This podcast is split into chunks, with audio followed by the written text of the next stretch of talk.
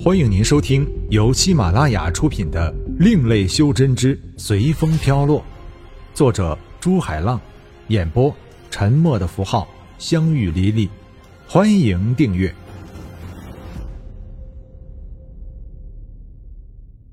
第十三章：宇宙之境。老仙，其实我们并没有想夺走你的东西，我们只是想让老仙知道。你可以去抢别人的，但有天也会被别人抢了。何况现在老仙如果破除了天地之境出去后，没有好的仙气护身，别的仙人就会伺机报复你的。对于老仙你来说，就算再好的宝器，也并不比仙气好。然而，对于一个修真门派来说，好的宝器有可能就是他们的镇派之宝，意义非同凡响。天宇说着，把手镯递还给明灵老仙。明灵老仙陷入沉思，的确，开始他并没有想到这些。他喜欢收集这些仙器宝器，是因为看中这些仙器宝器都有他自己的特别属性，根本没有去考虑这些仙器宝器所含有的意义。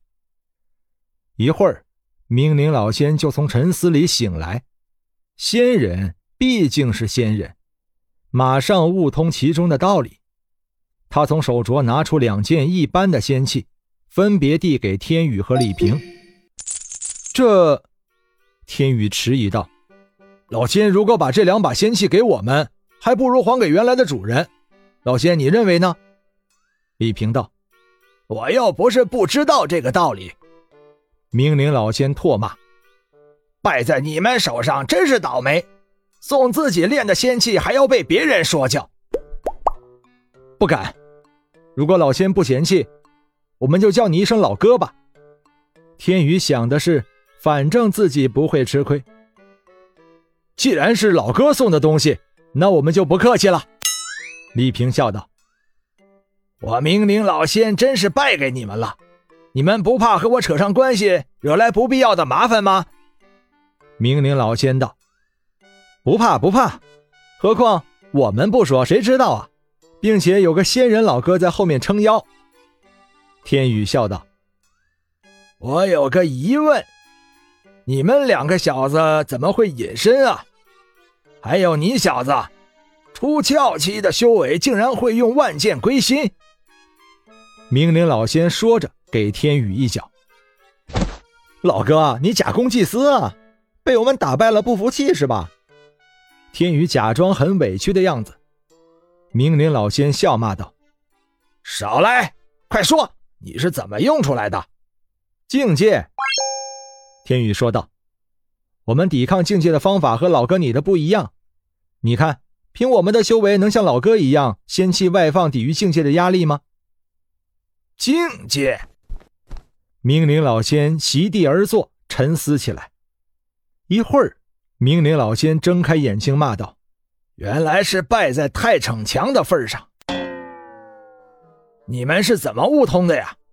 我在这里都快七百年了，你们一进来就悟通了？明林老仙问道。不是的，开始我也被压趴在地上，是这小子悟通的。说着，李平马上把天宇出卖了。嘿嘿嘿嘿嘿，天宇干笑道：“我其实已经进过这个境界了。”并且到了下一个境界，不过就是破不开下一个境界。到后面不知道过了多少年，我都差点忘了自己叫什么了。下一个境界？是啊。天宇向他们说了一下下一个境界的情况，和自己是怎么破天地之境的。这么说来，你破除这个天地之境，是因为你融合了天地之境的能量。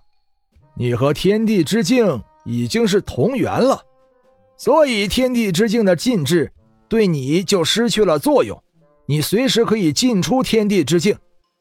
而你在宇宙之境之所以能出来，可能那是你悟通了，你本就是你，而宇宙之境就是宇宙之境。这么说，你应该也破除了宇宙之境啊？难道？宇宙之境还有两种出来的方法，明灵老仙说道：“可能吧，除了这样解释就没别的了。”天宇道：“走，我们去试试，不就知道了。”李平知道不会被困在宇宙之境里，有点跃跃欲试。现在想也没有用，我们还是去试试吧。不行就马上出来。明灵老仙道。光芒闪过，天宇他们消失了。眼前是广袤的宇宙，而自己却是其中的一颗小星球，还是和以前一样。连动都动不了，怎么去破除这个境界呀？天宇埋怨道。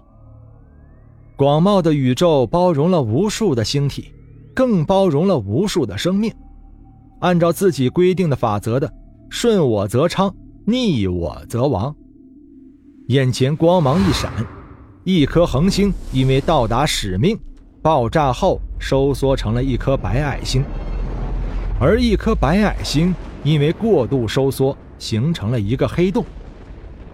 宇宙中的负、尘埃汇聚，慢慢形成一颗颗行星。而行星经过千万年的孕育，终于出现了生命。单细胞的生命经过不断融合，形成多细胞，然后形成陆栖生物，再然后开始有了人类。直到这个星球再次成为宇宙尘埃，天宇目睹了整个生命的起源，感悟颇多，但他还是想不通该怎么去破除这个境界。生命的开始到结束，无不遵循着一定的规律，难道这个境界要告诉我们的是，自然的力量是无穷的？我们只有遵循自然的力量吗？不对呀，天宇想到。如果只是要告诉我们这些，那这个境界根本就没有这个必要嘛。循环往复，生生不息。